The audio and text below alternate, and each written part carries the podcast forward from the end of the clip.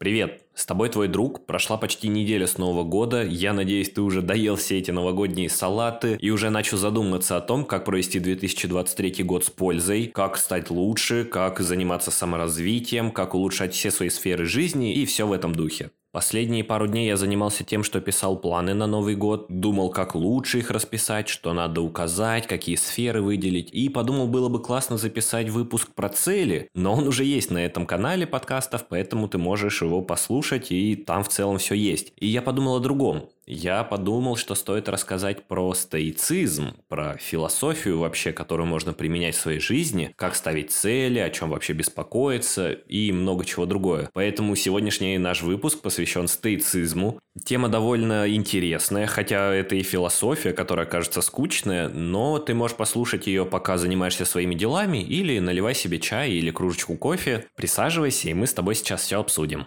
Начнем с тобой, как обычно, с определений. Стоицизм – это такая ветка философии, которая зародилась и развивалась в Древнем Риме. Может быть, ты знаешь таких деятелей, как Марк Аврелий, Луцилий Синека. Все они были приверженцы этой философии, и она даже сохранилась до наших времен, как одна из немногих таких очень старых философий, потому что было много записей о ней. Может быть, ты слышал о такой книжке, как «Нравственные письма к Луцилию». Это как раз Луцилий Синека написал книгу как бы самому себе, в которой написал вообще основы стоицизма, какой философии он придерживается, о чем нужно думать, о чем не нужно. И в том числе благодаря вот этой книге, его труду, эта философия сохранилась, она осталась в таком невидоизмененном каком-то виде, как современные многие философии, а именно в том, в каком она существовала еще в то время. И помимо нравственных писем к Луцилию, я бы хотел хотел упомянуть еще одну книжку, автор Райан Холлидей, и книжка называется «Стоицизм на каждый день». И эта книга является таким продолжением писем к Луцилию, потому что в ней автор разбирает как раз строчки некоторые из книги «Нравственные письма к Луцилию»,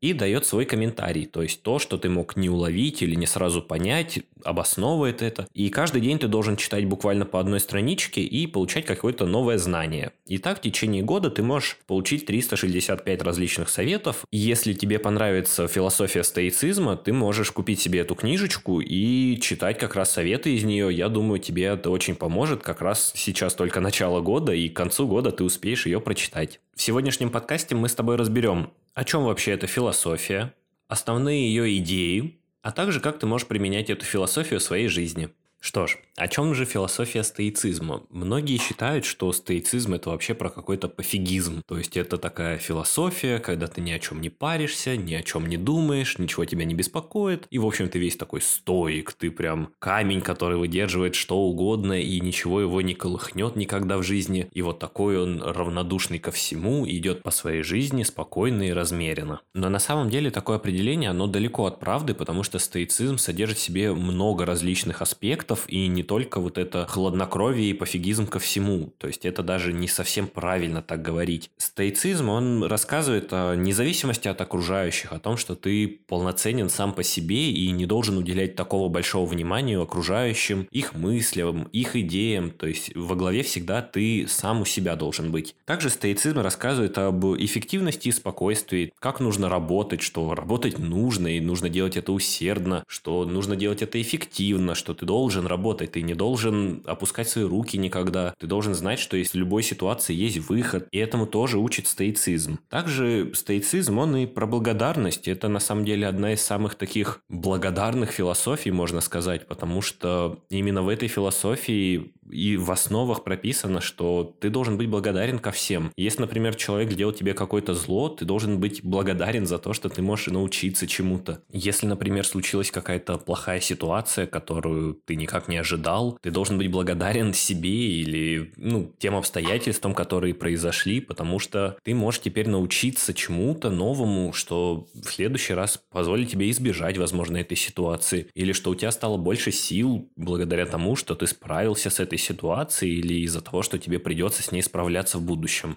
То есть, если все это обобщить, идея стоицизма сводится к тому, что ты должен быть счастлив и должен извлекать плюсы для себя из любой сложившейся ситуации, никогда не падать духом и быть готовым на новые свершения. Теперь перейдем уже к основным идеям стоицизма, как раз те уроки, которые дает Луцилий Синека и прочие последователи стоицизма. Пожалуй, самое важное, что я усвоил из этой философии, это то, что мы можем контролировать свои мысли. Да, это банально, это, наверное, звучит вообще, ну, что, какая философия, ого, может, ты еще и руками умеешь шевелить, ну, то есть это звучит странно, но идея заключается в том, что ты можешь контролировать свою реакцию на любое событие, будь то какой-то провал или какой-то успех, ты сам всегда выбираешь реакцию. Если, например, ты делал какую-то тяжелую работу, и у тебя не сохранился файл, и ты начинаешь злиться, расстраиваться, корить себя, что почему я не сохранил, почему я не скинул себе копию, почему там еще 100-500 причин непонятно чего, Стоицизм же учит в таком случае просто радоваться, что ты можешь теперь очень быстро повторить и сделать работу качественнее, потому что ты ее уже делал, там, условно, потратил на это 12 часов,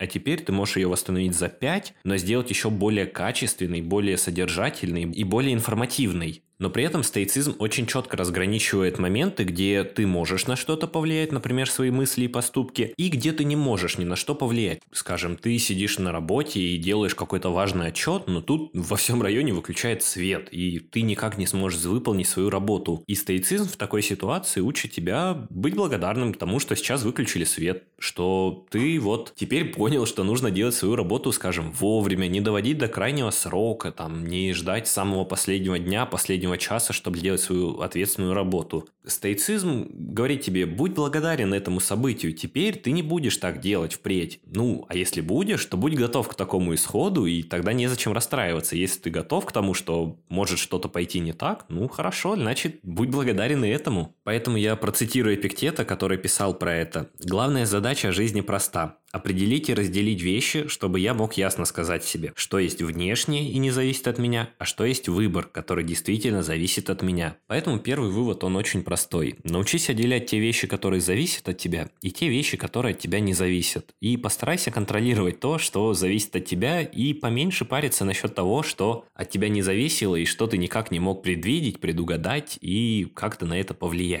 Второй вывод плавно вытекает из первого и учит тому, что ты сам волен выбирать свою реакцию на те или иные вещи или события. Если что-то случается, это не может быть изначально плохим или хорошим, только ты сам выбираешь свою реакцию на это. Если тебе купили подарок, ты можешь быть радостным от того, что вау, какой классный подарок мне подарили или мне уделили внимание, а можно наоборот расстроиться, что о, блин, мне подарили такой дорогой подарок, теперь мне придется дарить дорогой подарок, как плохо. И в книге очень много об этом пишут, что нет, ты всегда сам выбираешь реакцию, и всегда ты можешь сделать ее положительной, какой-то хорошей, добродушной, и с этими реакциями тебе будет гораздо проще жить эту жизнь, потому что, ну, что бы с тобой ни случилось, ты сам говоришь, это хорошо, я благодарен этому человеку, что это произошло, я благодарен себе, что это произошло, я благодарен, не знаю, судьбе, что она вот так вот дала мне этот урок, и теперь я стал умнее, сильнее и прочее. И какой бы легкой эта идея ни казалась, на самом деле, мне кажется, это вообще чуть ли не самое сложное изучение стоицизма. Представь себе ситуацию, вот обычная, наверное, рядовая такая ситуация, ты идешь по улице, на улице дождь или какая-то, ну, грязная погода, и тебя окатил просто грузовик огромной лужей какой-то, ну, снега, дождя, вот этой гадости, в общем. И ты должен быть благодарен, благодарен водителю, благодарен себе. Я думаю, это сложно представить, но представь вот есть действительно люди, которые так могут делать, и они, наверное, счастливы, потому что, ну, если ты так реагируешь на такое событие, что тебя может вообще расстроить в этой жизни?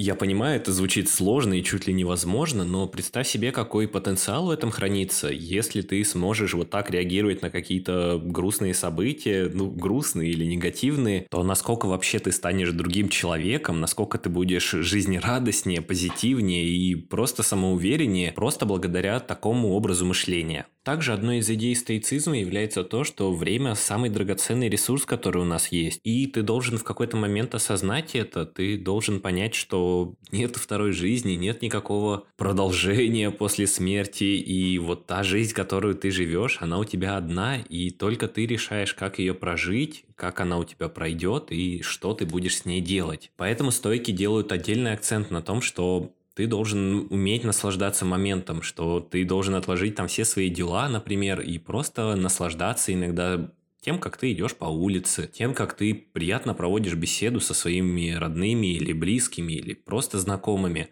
Еще в Древнем Риме, когда не было понятия прокрастинация, Марк Аврелий писал о том, что ты должен знать меру всему. То есть есть время на поесть, есть время на попить, и есть время на то, чтобы полежать в кровати, но нельзя брать это время сверх меры. То есть ты должен работать, ты должен заниматься какими-то делами, а не просто прожигать свою жизнь лежа в кровати, потому что природа дала тебе эту жизнь совсем не для этого. А стойки делали очень большой акцент на природе и считали, что это вообще самое главное, что есть у нас на Земле и в нашей жизни. У стойков есть еще очень много идей, которые вообще даже сегодня могут тебя воодушевить, как-то приободрить. Например, они всегда считали, что нужно искать себе достойного учителя, что нужно найти человека, который уже занимается тем, чем ты хочешь заниматься, и учиться у него, либо просто найти такого человека, на которого ты хочешь быть похож, и учиться у него этим качествам, которые ты хотел бы в себе повторить. Стойки также учат быть честным самим собой, что не нужно врать и не пытаться строить иллюзии, что ты сможешь убежать сам от себя, что лучшее решение каких-то конфликтов внутренних – это разговор с самим собой, что ты можешь внутри себя решить какие-то конфликты или проблемы, просто обдумать их и сделать конкретные выводы, которые помогут тебе в дальнейшем. С описанием основных идей стоицизма есть такая проблема, что почти все их учения, они важны и важно им следовать и их